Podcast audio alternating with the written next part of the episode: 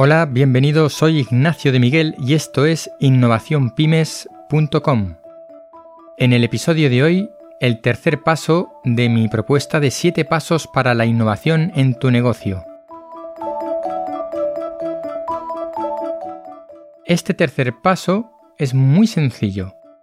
La tarea propuesta consiste en que durante esta semana aprendas algo completamente nuevo y diferente de lo que haces habitualmente. Es decir, si eres programador, no vale que te pongas a aprender un lenguaje nuevo de programación. Si eres un gestor que se le da bien las cuentas, no vale que te pongas a aprender a hacer gráficos con las hojas de cálculo. Si lo que se te da bien es vender determinados productos, no vale que te pongas a aprender técnicas de marketing, etc.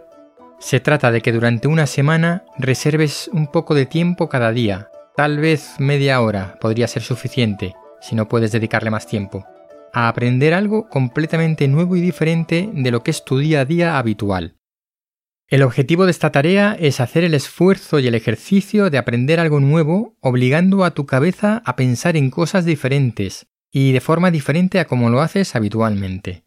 ¿Cómo elegir qué aprender esta semana? Pues si te dedicas a cosas muy manuales, tal vez una tarea de aprendizaje más intelectual sería la opción. Pero al contrario, si te dedicas a tareas más pensantes o simplemente a tareas que se realizan con el ordenador, tal vez sea buena idea que aprendas algo manual, donde tengas que emplear tus manos y no necesites las herramientas digitales que usas habitualmente.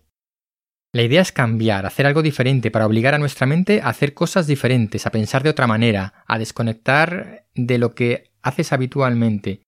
Por eso es bueno que el tiempo que tú le dediques a esto, cada día, sea al final de la mañana o al principio de la mañana, donde tú te veas más cómodo, pero sin tener el run run del agobio de que después te tienes que poner a trabajar y tienes cosas urgentes que hacer. Tiene que ser un momento de desconexión.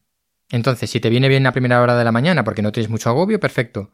Pero si te viene mejor desatascar cosas o sacar trabajo y hacerlo a última hora de la mañana, pues mejor, lo que tú veas. Recuerda que la innovación es hacer las cosas de manera diferente y eso requiere un esfuerzo activo. Pues espero que este tercer paso te sea de utilidad en este progreso, en estos siete pasos para la innovación de tu negocio. Y te espero la próxima semana aquí. Soy Ignacio de Miguel y esto es innovacionpymes.com.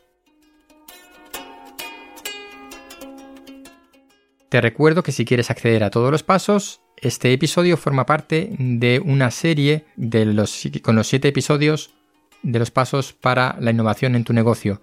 También forma parte de la serie completa de mi blog personal en innovacionpymes.com. Hasta el próximo episodio.